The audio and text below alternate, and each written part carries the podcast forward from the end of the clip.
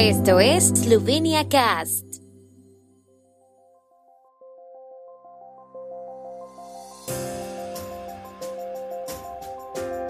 Noticias. El puerto de Luka Cooper finaliza un intenso ciclo de inversiones. Nuevo nanosatélite esloveno saldrá al espacio en otoño de 2022. Presidente esloveno considera la Orden del Mérito a la Slovenska Zelenska Matica. Ministra Jaklic constata un progreso significativo hacia una red más activa de empresarios eslovenos por el mundo. Luca Cooper ha completado en gran medida un intenso ciclo de inversiones este año. Entre los principales proyectos se encuentra la ampliación del primer muelle para la manipulación y el almacenamiento de contenedores.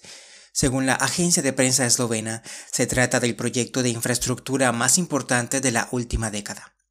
Al aumentar la capacidad de la terminal de contenedores, Luca Cooper quiere mantener su posición como el puerto de contenedores más importante del Adriático y enviar una señal clara a los armadores y otros operadores logísticos de que pueden contar con el crecimiento del transbordo en Cooper.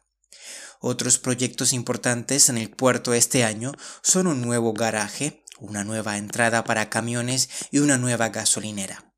Según Katia Gleschic del rotativo Primorske Novice, la ampliación del primer muelle permitirá un mayor desarrollo del puerto. También señaló la duración de los procedimientos para la colocación de grandes inversiones y la frecuencia de los cambios en la dirección de la empresa.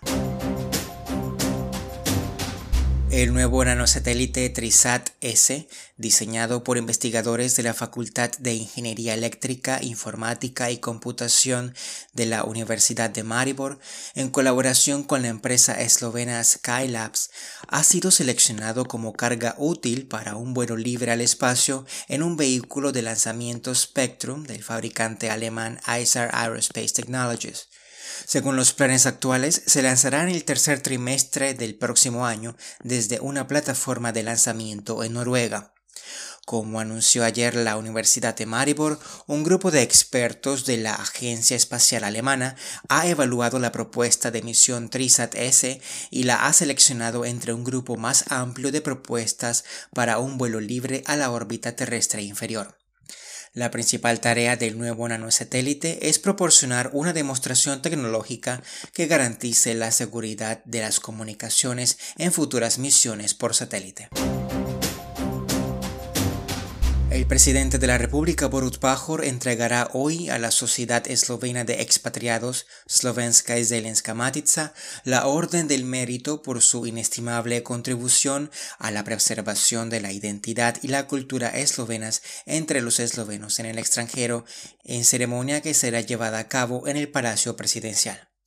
El presidente Pajor también concederá la medalla al mérito a la Asociación Económica Regional Eslovena por su importante y destacado papel en la integración económica transfronteriza en Friuli, Venecia, Giulia y por sus 75 años de valiosa preservación de la identidad eslovena en Italia.